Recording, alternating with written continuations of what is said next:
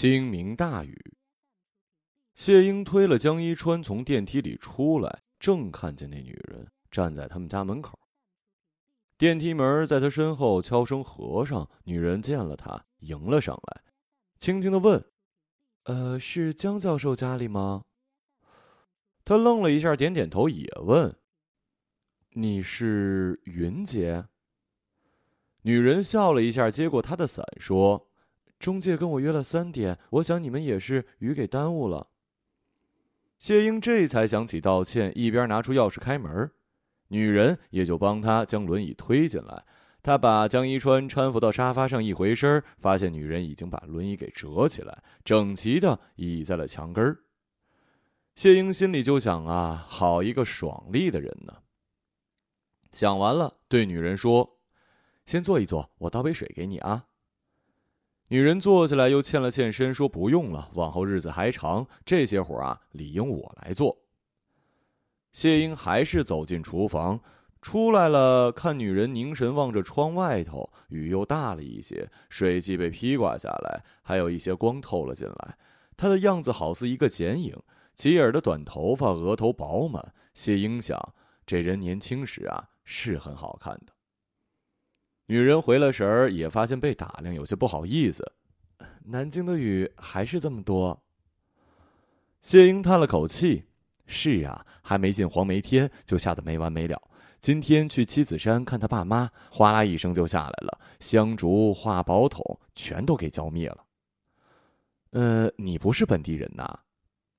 女人正吹着杯子里的茶叶，看着热气氤氲开来。听到他问，放下茶杯：“哦，我是安徽六安人。六安呐，嗯，六安，别的没有，产的茶叶是很好。六安的瓜片不比这龙井差，下次我带下来给您尝尝。”谢英笑了笑，点点头，没说话。女人站起身说：“那我先走了，明天早上九点来。”谢英起身要送，给他拦住。他一错眼儿，目光停在江一川脸上。江一川呆呆坐在沙发上，没动静。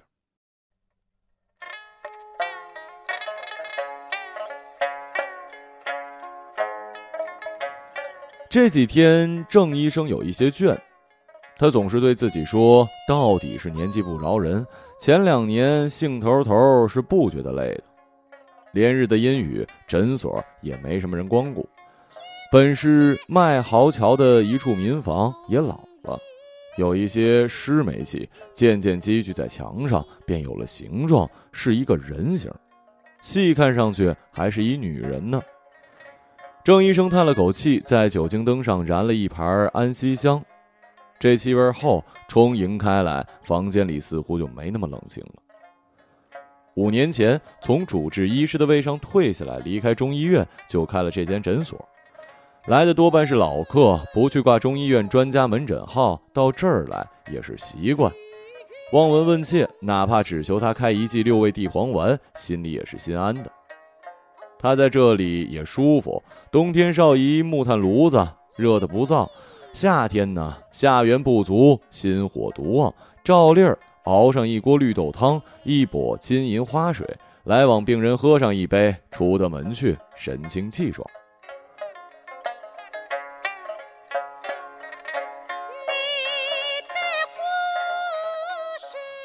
前年没了老伴儿，就更把这里当了家。生意并不见好，倒是日渐有一些料落，他也不介意。这诊所呢，叫做佑生堂，自然并不希望病人落意。不过实情是，现在人也忙了，小毛小病都去看西医，时间省，见效快。来这儿的主要是为了看疑难杂症，多是慕名。郑医生呢，自然是狠心的过的。然而有一些病人是背水一战，这种多半已被西医判了死刑。来了，先将成沓的现金摆在面前，然后和家属齐齐跪下。郑医生扶他们起来，让他们把钱收好，然后一五一十的诊病。能看的留下，没得治的也只能狠心送走。病人似乎也就此死了心，虽然凄凄然，却比来时平静了许多。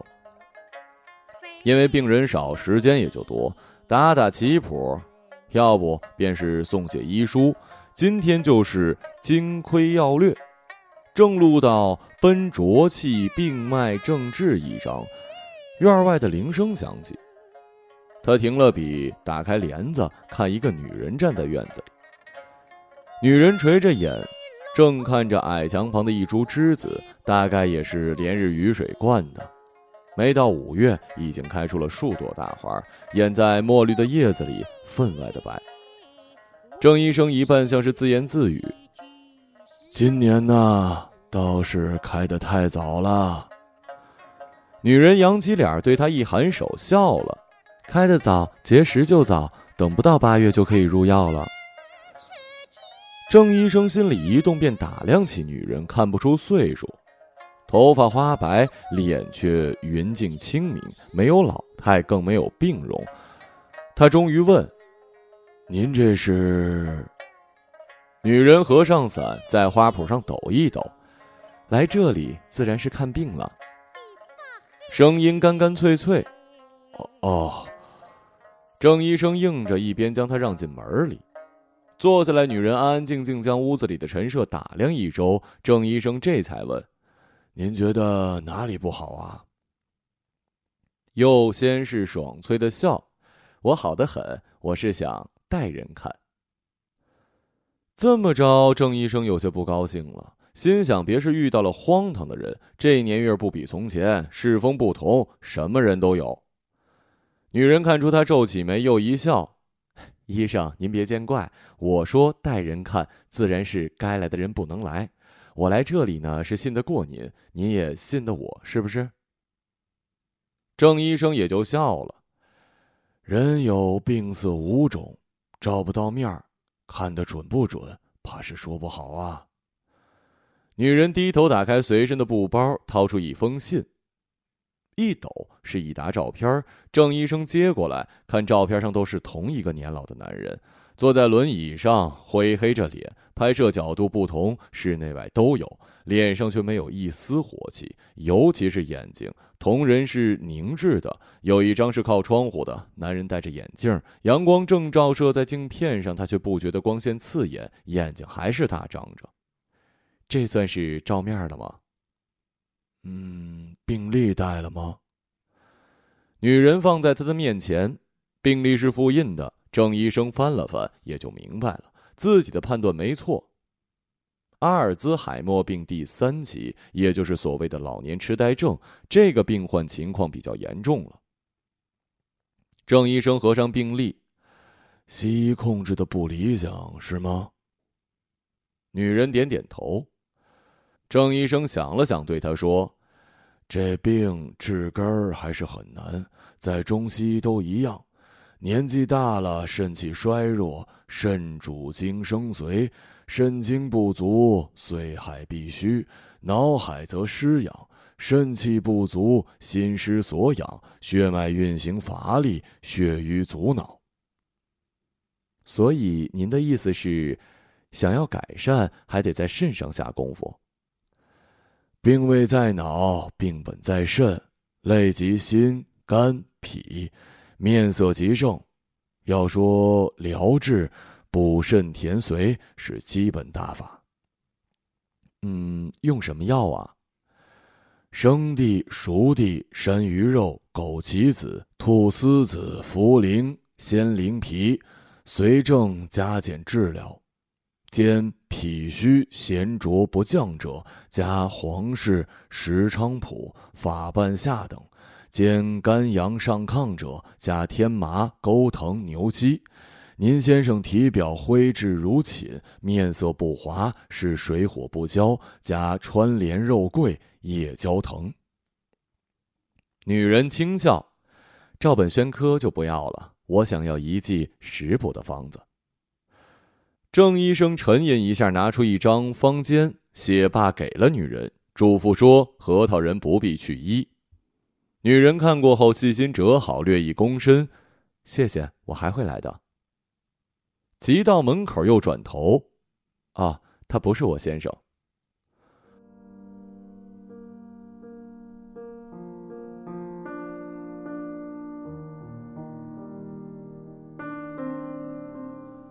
江若燕偎在父亲身边，含笑看着他，嘴里哼着一支童谣，是小时候父亲时常唱给他的：“蜻蜓落雁飞不飞，雨过天晴云低回。”父亲是不认得他了，可却似乎认得这歌。此刻他是很安静的，脸上也是一个平和的表情，也任由手放在他手心儿，舌头时不时伸出来舔一下嘴唇，然后合上，发出牙齿磕碰的声音。谢英心里有一些痛。为这两个人，一父一女，现在是他最想操心却操不上心的人。他怎么也想不到老伴儿会变成这个样子。六年前还是威风八面、一院之长、学科带头人，说话做事都是雷厉风行，让人心服口服。就因为那一股子精神气，他做学生时看着讲台上的他，就给自己定下了将来。谢英并不是一个有主张的人，这是他人生最大的主张。当时经人介绍，他正跟轧钢厂一个高级技工恋爱，像他们的资产阶级家庭出身的孩子，这样的交往算是造化。可他却为了自己做了一回主，任人指指点点，日子过去，总觉得幸福是自己的。第一次把钥匙落在门上，江一川还自嘲一句：“英雄暮年。”现在是连自家钥匙都不认得了。他走过去抚摸一下男人银白脆弱的头发，老伴漠然的看着他，像是看一件物体。他被抚摸的有些不耐烦，扭过头去。女儿站起身，揉一揉酸胀的膝盖，望了他一眼，张了一下嘴，语言幼稚。他叹了口气：“哎，说吧。”若燕的声音轻的只有自己听得见。妈，他还是想接多多去加拿大，说那里的条件对小孩子的成长好。他是想什么都不给你剩下了，是吗？若燕低下头，如弱着声音：“他也有他的难处啊。”谢英将手里的茶一顿，使得劲儿太大，洒在了茶几上。他按一按自己的太阳穴：“谁没个难处啊？”他也知道女儿心里苦得很，这苦头上却吃了一个善字为什么爷俩的性情这么不一样？江一川是一个处处以进为守的人。若燕可好，事事以退为进，但求一时心安，到头来害了自己。当时女婿林怀忠要出国，若燕正怀着孩子，谢英是坚决不同意，说怎么着也得等孩子生下来。若燕却放他走了，说你去吧，来得及孩子说话，叫上爸爸就行了。孩子生了，林维忠没回来，说给若燕办了陪读，带孩子过来。临了要走，科研组的小魏查出了脑癌，请不到人，项目就要停。领导找了若燕谈话，请他多留一年。就在这一年里，林维忠移情别恋，给若燕寄来了离婚协议书。若燕想了一晚，签了。你过你的好日子，把孩子留给我就成。这回轮到要多多了，女儿啊。你就不能长点脾气吗？人不能有傲气，可是傲骨总是要有的呀。江一川转过头，鼓起嘴，用唾液吹了一个透明的大泡，啪的一声，泡破了。可是他毕竟是孩子的爸爸，他也想多多呀。谢英呼啦一下站起身，狠狠的说。好，他是孩子爸爸。那你问他生多多的时候他在哪里啊？他做过尽父亲的责任吗？他和那个女人鬼混的时候，他想过你们娘俩吗？若燕呆呆站着，眼睛却是一红。若燕，厨房里有人长长的喊：“阿姨腾不出手来，快来帮忙端一下锅。”若燕愣一愣，转身跑进厨房，一只手轻轻抚上他的背，那手软绵而温暖，令若燕心头一抖。泪汹涌的流了下来。那只手用力一些，将他的头揽过来，放在自己肩上。若燕只有呢喃的力气。云姨，哭够了，抬起头，若燕看到的是一张微笑的脸。快别哭了，多大的姑娘了啊！若燕也笑了，同时心里也惊奇：她唯独会在这女人面前孩子一样的哭。家里走马灯似的换过许多阿姨，现在已是面目模糊。多多是一怕生的孩子，见云姨第一面，却伸手去要她抱，说不上为什么，就是亲。谢英仰躺在沙发，手指揉着太阳穴，面前搁了一碗冰糖白木耳。听到有人轻轻说：“哎呀，不能动气，血压又该上去了。”谢英拍拍身边的沙发，女人坐下来，她叹了一口气：“谁不想活个容易呀？你以为我想啊？这一老一小，哪个让我省心呢？”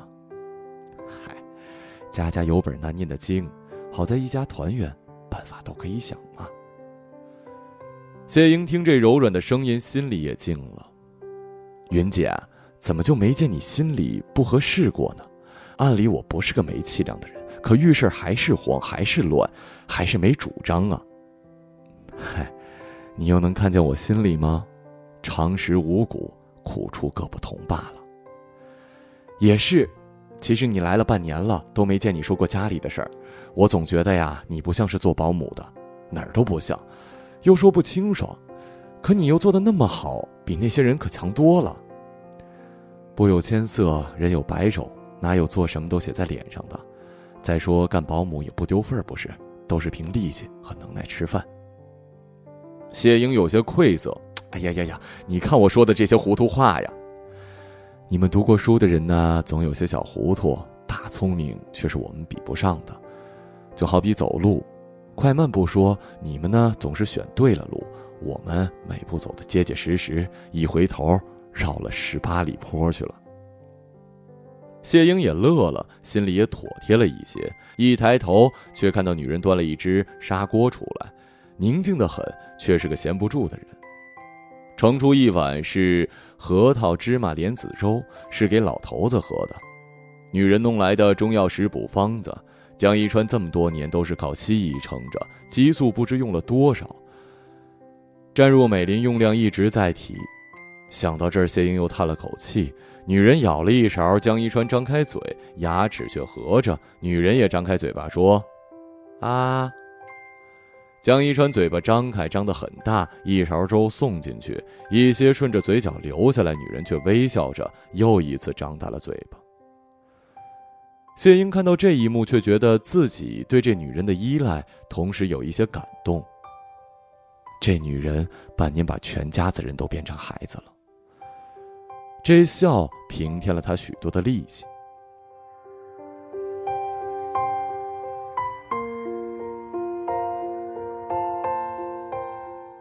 陆望和远远就看见了女人的身影。这个年纪的人走路很少有这样挺拔的姿态，何况手里还拎着许多东西，显见是刚从附近的超市回来。他嘱咐司机将车慢慢开过去，将车窗摇下来。女人看到车窗上有熟悉的平安结，那是她亲手织的，不过还是不动声色，安静的往前走。陆望和忍不住轻声叫了一句：“妈。”他这才回过头，哎。眼睛里含笑看着陆望和，陆望和打开车门下了车，从女人手里接过大袋小袋女人不依，挡了一下：“不要你送，前面就是七路车，走几步就到了。”陆望和抢过东西，搁在后备箱，很绅士的打开车门，做了一个请的姿势。女人叹了口气，随他上了车，嘴里说：“哎呀，送到小区门口就行了啊。”陆望和也夸张的叹了一声。遵命。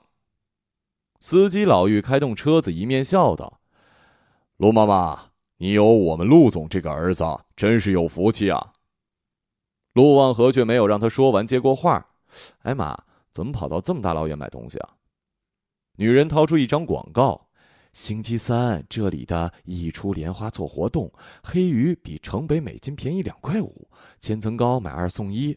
还有啊，这个教授家的不粘锅坏掉了，终于给我找到这儿在做优惠，德国牌子打五折呢。哎呀妈呀，你都知道他们家是教授家，还会在意这么几个钱？钱对谁都一样，教授家的一块钱也不能当五毛用啊！过生活都得细水长流的事儿，小来大去还是马虎不得的。陆望和做了投降的样子，好好好，您老人家越来越像一哲学家了。油腔滑调的，你怎么跑到这儿来了？哦，中午跟一客户吃饭。望和呀，上次妈跟你说的事儿怎么样了？过年回去，镇长可又问这问那的。镇长有恩咱们家，要是能帮上，我们做人可不能忘本呐。嘿，你猜我今天见的客户是谁呀？莫不是镇长啊？要不说母亲大人冰雪聪明呢？合作有眉目啦？岂止有眉目，合同都签了。哎呀，这下好了，让南京人能喝上咱六安的茶叶了。不只是茶叶，妈，您记得我说过年初的时候收购了六合一家保健品厂吗？刚刚就为谈这事儿，我们准备搞一项目。您知道吗？茶里头啊有稀罕的物质，叫做茶多酚，那可是一好东西，抗衰老、降血压，还能抑制癌细胞呢。茶多酚。女人重复了一下，又皱了皱眉。开个茶厂不挺好吗？这东西能好卖吗？您别小看前阵子啊，日本核泄漏茶多酚类的食品在市场上已经脱销了，因为这物质还能抗辐射呢。有千叶大学的调研报告，可比盐什么的靠谱多了。女人就有些脸红，想起自己也跟别人后面抢过几包盐。今天跟镇长一起见了生化所的田教授，一起商量到时候合作开发一系列的产品，营养品、饮料，将来兴许还有化妆品呢。下半年项目上马，咱们六安的瓜片啊就要派上大用场了。妈，您可是功臣。田教授还带了一个研究助理，嗯，比我年纪还轻呢，已经是博士了。现在的女孩子真是了不得呀。女人听到这儿，心里一动，望和。这女子人怎么样啊？妈，人家可是博士，看得上您儿子。我儿子怎么了？这么有能耐，什么人配不上啊？这时候车开进小区大门，女人急切的请司机停下来。妈，怎么就不能开进去啊？女人下了车，又转回身，遇上了望和的眼睛。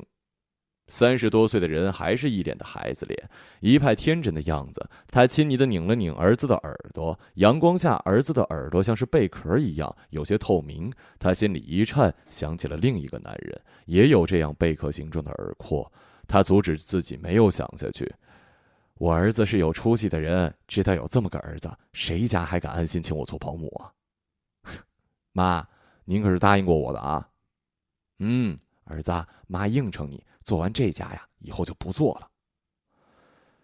谢英看见女人从一辆奔驰车上下来，后面跟着一个穿西装的年轻人。这年轻人面孔轮廓让他觉得十分眼熟，却又想不起在哪儿见过。女人回身挡了一下年轻人，没再让他跟着。奔驰车远远的开走了。女人站定，才拎起大包小包走过来，在楼道见到了谢英，愣了一下：“哎呀，瞧我饭还没烧上呢。”两个人走到电梯口，谢英淡淡的问：“云姐，刚才那个小伙子是谁呀？和你挺亲热的。”“哦哦，以前主人家的孩子，路上碰见拿的东西多，就捎带我一脚。孩子挺出息的，自己开公司了。”女人回到家里，又是马不停蹄的忙，饭烧上，又赶紧收衣服、浇花、拿晚报，收拾多多玩了一地的拼图。忙是忙，却没有丝毫乱的意思。你并不觉得他在你的视线里。一回头，事情已经妥妥帖帖的做好了。做好了，便开始忙下一件事儿。没有闲下来的时候，安安静静的。谢英想，作为一个保姆，这女人似乎太完美了。这个家里因为有这个人，什么都不一样了。她给这家子一种新的秩序。有些东西只有他知道放在哪儿。你动过，随手放在别的地方，他会不动声色的放回去。他赋予很多东西一种你所不熟悉的规矩，但你接受起来却没有勉强，好像本来就是合理的。这合理呀，来自一种心甘情愿。活干完了，他依然是端出一包汤，盛出来，一口一口喂给江一川。这一回是天麻炖猪蹄儿，隐隐有一种腥涩的味道在空气中漾开。谢英觉着有一些作呕。却见江一川在鼓励下一口一口吃下去，汤汁不再从嘴边流出来。他似乎很努力的咀嚼，像是要证明自己的孩子。他依然没有声音，但是谢英感觉到他的眼睛里出现了一种活气，使他整个人的面部都生动起来。晚上收拾完，谢英在灯底下摇扇子，云姐啊，过几天呢要请人来给空调加加雪种，今年怕是要热的不像话。南京什么都在变，大火炉的头衔从来没拿下来过。其实我是不好多吹空调的，吹多了偏头疼。女人听了，站起身，嘴里说：“哎呀，差点忘了。”回来的时候，怀里抱着两个圆滚滚的东西，递给谢英一个，一个放在了江一川的膝盖上。谢英见这对象模样十分奇特，用青竹编成的长龙，因为是中空的，留着许多孔，抱在手里好像有凉气从孔眼里渗透出来。这是啥呀？哦，这是竹夫人，在我老家里啊叫青奴，早就看不到了。今天在超市里却见有卖，好大的广告，说什么天然空调，环保家居必备，我就买了俩。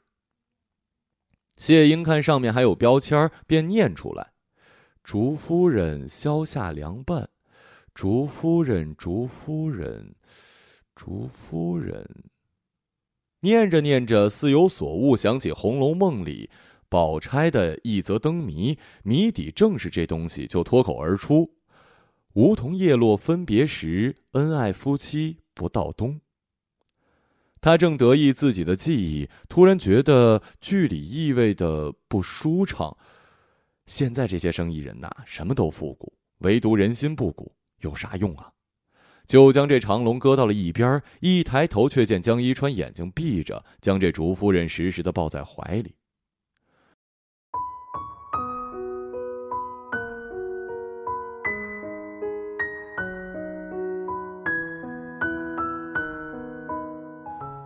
秋凉的时候，郑医生最后一次见到这女人。女人静静坐着，对着面前的一杯茶，看着杯中纷繁的白色花瓣在水里膨胀舒展开，好像又盛放了一次。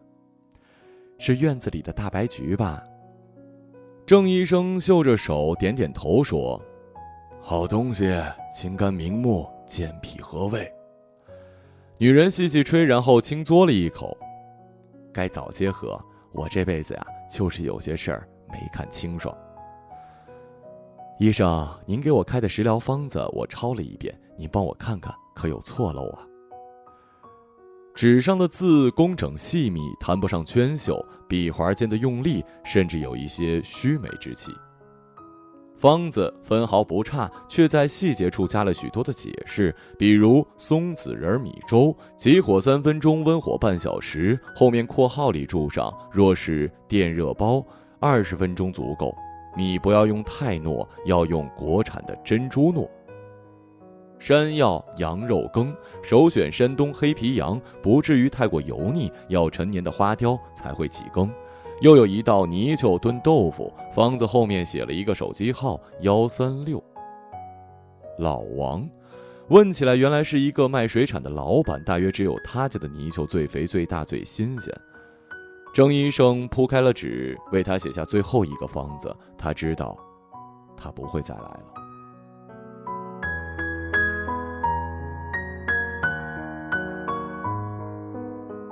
女人坐在灯影下，打开一个笔记本。这红色的塑料皮笔记本已经很陈旧，封面上是一个洒金的“钟”字，已经有一些褪色了。打开里面有一张照片，上面是一个穿着白衬衫的青年，青年的模样俊秀，如炬的目光没有因为岁月暗淡下来。照片的背面写着“广阔天地，大有可为”。他问过男人什么是广阔天地，男人对他温柔一笑，说：“在这里，社会主义中国的农村，就是他的广阔天地，他离不开这天地，就好像不会离开他。”他抚摸这张照片，这青年有着贝壳一样的耳廓，在阳光下就是半透明的红色。他一起炙热的麦梗地，他将自己融进他的身体。烈日的光线穿透他的耳廓，几乎可以看见那错综的血管。广阔天地，大有可为。他离开这天地是在三年后，那一年中央有了政策，知识青年有了返程的希望。他对他说：“你走吧，你的广阔天地。”不在这儿了。恢复高考，乡里十几个青年报了名，唯独他考上。他临走的时候给了他一个布兜，让他放在贴身的口袋里，里面是新采的六安瓜片。茶叶用他的体温焙干了。他说：“走吧，这茶喝完了，你就好忘记我了。”男人哭着说要回来接他，他笑笑说：“好，我等着。”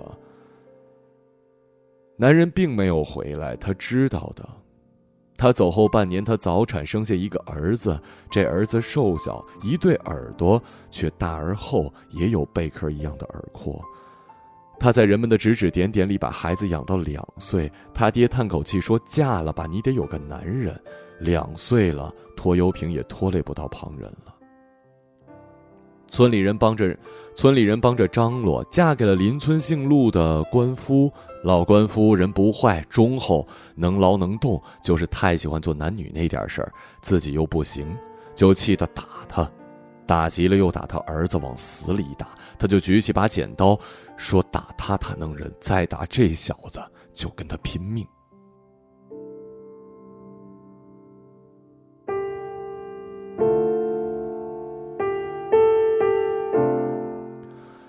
五年后，老官夫中了风，人不行了，叫他到床前，说：“我亏欠了你们娘俩。这小子人精灵，攒下来的钱留着供他读书，我只要一副薄棺材就够了。”他厚葬了男人，却记得他的话，要供这个孩子读书，他便生活的更辛苦。这孩子果然出息，书读的不费力，小学到中学都是第一，顺当的考上了县中。镇上办了茶叶厂，他便央了人寻了个工作，只图离儿子近一点，好照顾。又过去几年，儿子高考填了志愿，填了南京的大学。听到“南京”俩字儿，他心里咯噔一声，然后问：“儿子，能考上吗？”儿子点点头，就再也没有说什么。果然考上了。帮儿子整理行李，看着录取通知书上有一个嵌了五角星的钟楼，他想起了另一个人，跟他说过这栋钟楼的，说这大学是他的理想，这是二十年前的事儿了。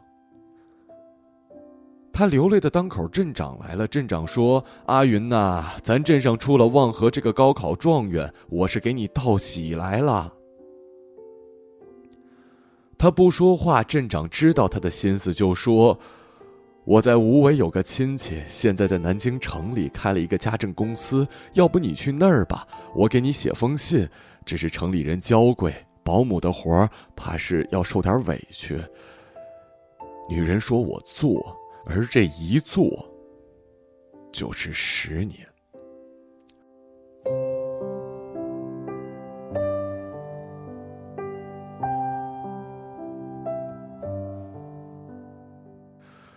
他第一次在报纸上看到江一川这个名字，人几乎要窒息了。认认真真看这报道上的每一个字儿，这个男人是省里建筑设计院的院长，十一项专利发明的拥有者。报道上说，那新街口最高的楼就是他设计的，这楼获了国外大奖。楼顶的弧线，据说灵感来自于一片茶叶。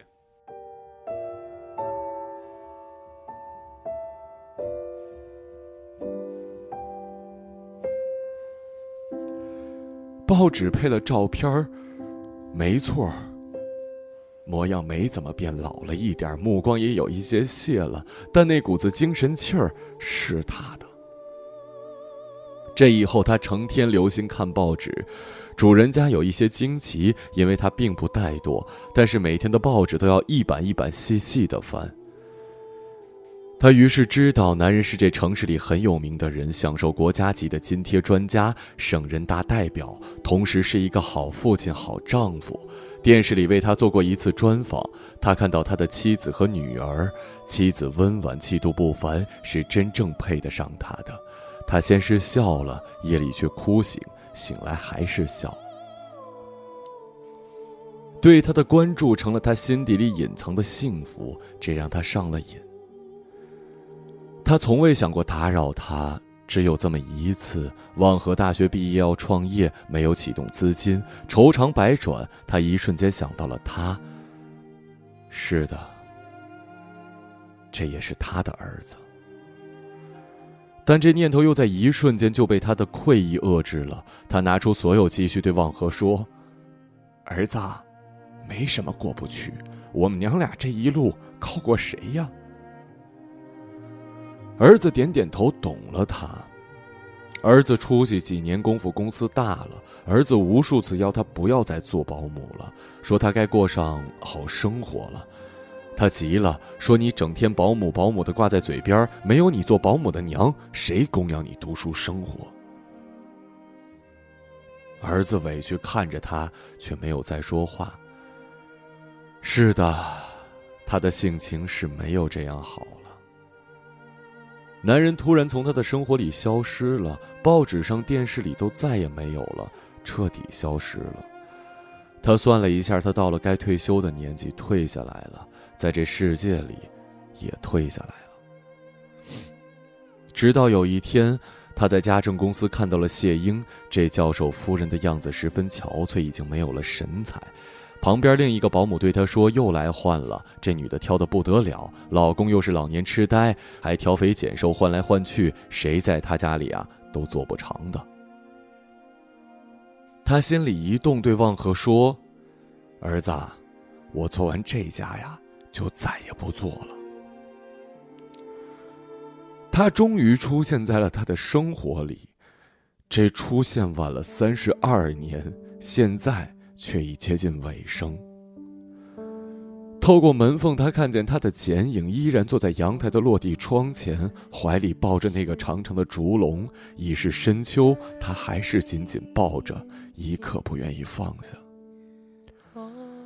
他擦了擦眼角，又翻了一遍这些年收集的报纸，然后叠成一沓，放进行李包。食疗的方子分成春夏秋冬四类，用回形针别好，压在了台灯下面。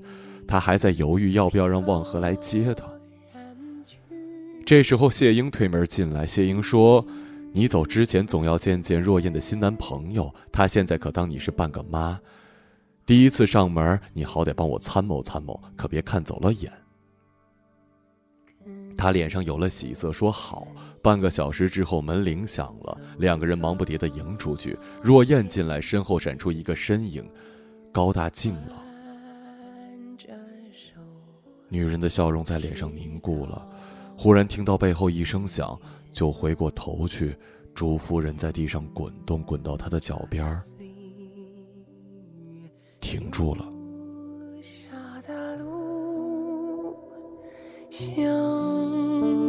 在如烟的昨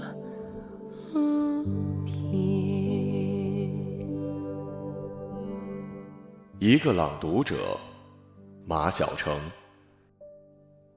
容颜变，岁月迁，心中的温情。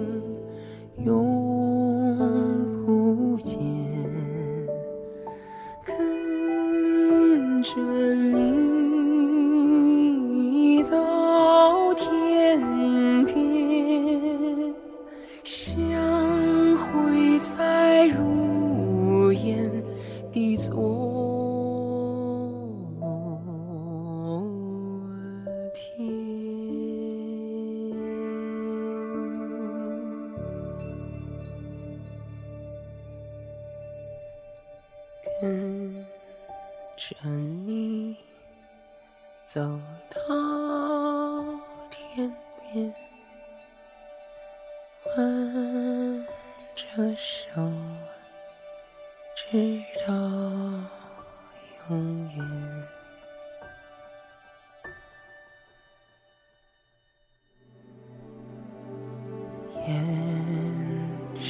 sweet.